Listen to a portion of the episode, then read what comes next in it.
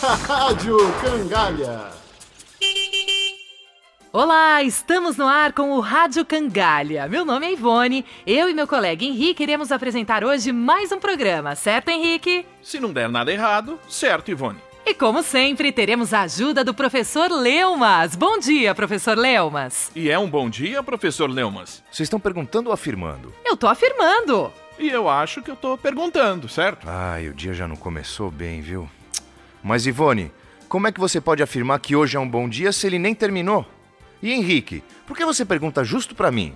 Como eu vou saber se hoje será um bom dia, cara? Bem, o que eu quero dizer é que. Pense bem, professor. Calma, jovens. Eu conheço as convenções sociais. Bom dia, bom dia, boa tarde, boa tarde, boa noite, boa noite. Tudo bem, tudo bem. Ai, ai, formalidade sem conteúdo. Pois o dia já começou a melhorar, né, professor Leumas? Sim, Henrique, porque nesse programa teremos algumas curiosidades legais, uma informação importante e, como sempre, os comentários do nosso querido professor Leumas. Vamos então à curiosidade de hoje. A partir do estudo de formigas do deserto, cientistas europeus afirmam que esses insetos são capazes de medir distâncias, contando a quantidade de passos que dão de um lugar para o outro. Esse foi o resultado de uma pesquisa publicada no Journal of Experimental Biology em 2007 por professores das universidades de Ulm, na Alemanha, e Zurich, da Suíça. Que fantástico, Henrique! Até as formigas sabem contar. Melhor do que outros insetos. Essa pesquisa já tinha sido anunciada pela revista Science em 2006. Mas continue a notícia para os ouvintes entenderem como os cientistas chegaram a essa conclusão. O método é tão importante quanto o resultado. Os biólogos manipularam o tamanho das pernas das formigas e concluíram que formigas de pernas mais curtas percorriam distâncias menores do que as de pernas normais e formigas de pernas mais longas, por sua vez, percorriam distâncias maiores. Eles mostraram assim que as formigas davam quase sempre o mesmo número de passos. Uma formiga chega a andar 50 metros em zigue-zague à procura de alimentos e depois volta quase que em linha reta ao seu ninho. Para isso, elas têm um sistema de orientação espacial e um velocímetro que mede distâncias. Velocímetro? Um velocímetro mede velocidade. Você está falando de distância.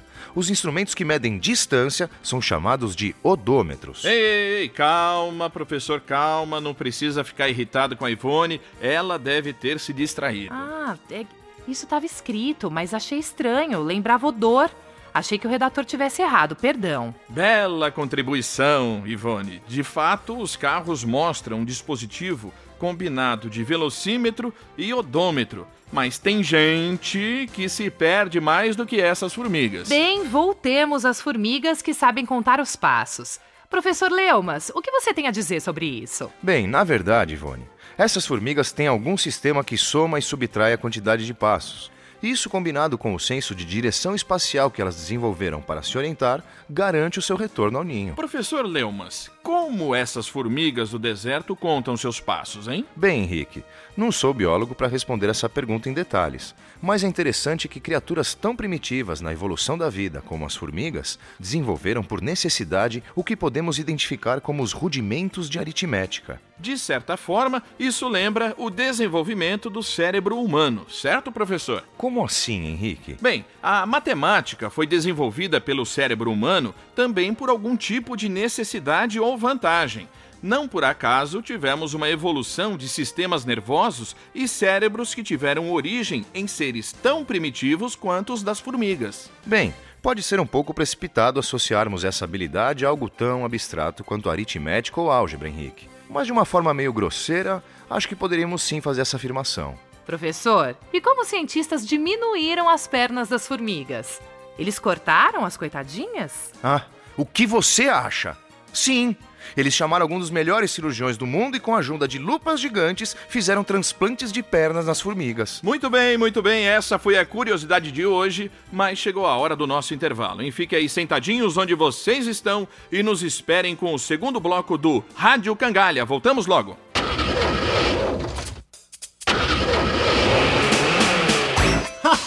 Rádio Cangalha.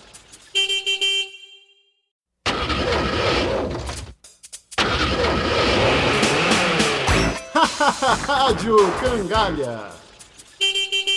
Olá, estamos de volta com o Rádio Cangalha. Meu nome é Ivone, eu tô hoje com meu colega Henrique e com os comentários do professor Leumas. Henrique? Obrigado, Ivone. Bem, no último bloco falamos dos sistemas de medições das formigas, mas agora é a hora da nossa frase do dia. Ivone, qual a nossa frase?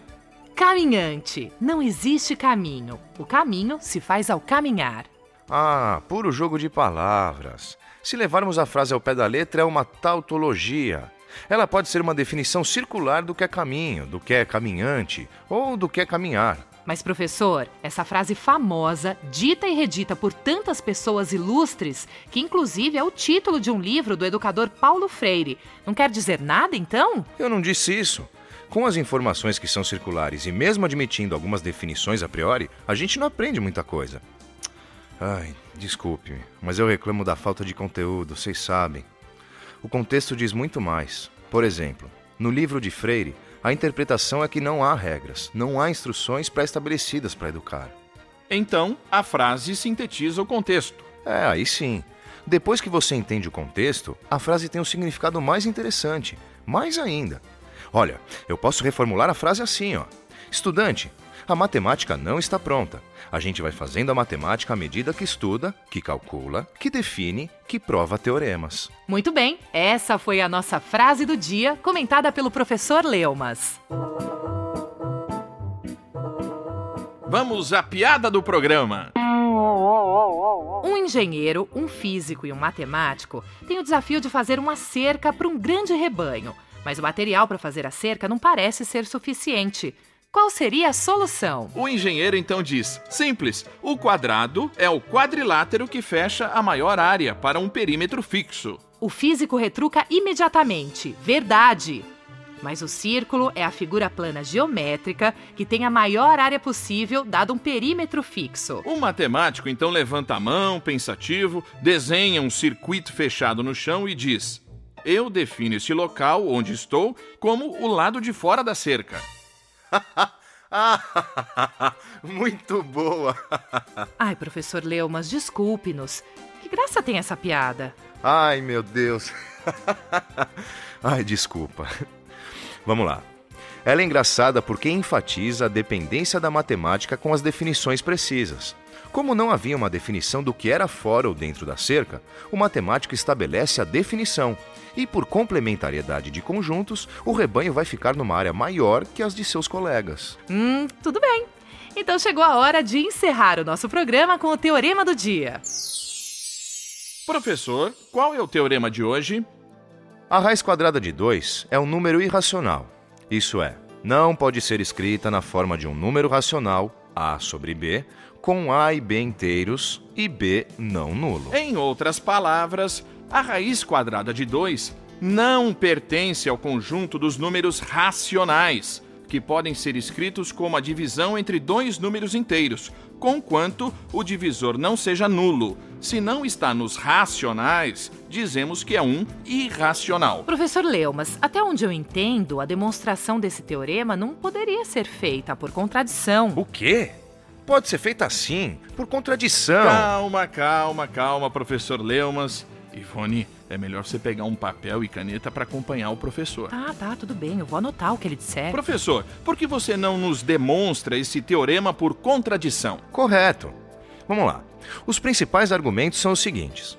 Vamos supor exatamente o contrário da tese do teorema.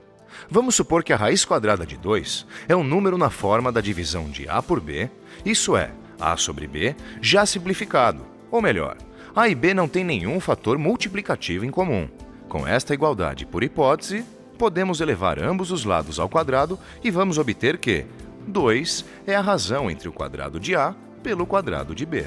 Então, 2 é igual a A ao quadrado sobre B ao quadrado. Isso por acaso implica em A ao quadrado ser o duas vezes B ao quadrado? Muito bem, Ivone. E se o quadrado de A é o dobro de B ao quadrado, podemos concluir imediatamente que o quadrado de A é um número par. Certo, pois é o resultado de duas vezes algum número. Assim concluímos que o número A também é par. Em outras palavras, até agora mostramos que tanto A quanto o quadrado de A são pares. Mas se A é par, o quadrado de A é múltiplo de 4. Ou melhor, O quadrado de A é divisível por 4. Lembrando que o quadrado de A é o dobro do quadrado de B. E com esse resultado, o quadrado de A é múltiplo de 4. Concluímos que o quadrado de B é múltiplo de 2, isto é, 4 sobre 2. Em outras palavras, o quadrado de B é par, o que implica que B é par. Mas isso é uma contradição da hipótese de que A e B não tenham um fator multiplicativo em comum. Bem, estamos no fim do nosso tempo. Professor, gostaria de agradecer a sua presença no Rádio Cangalha de hoje. Por nada, Ivone, eu é que agradeço. Até mais, Henrique. Até mais, Ivone. Até mais, pessoal. Atenção, ouvintes. Até a próxima, hein?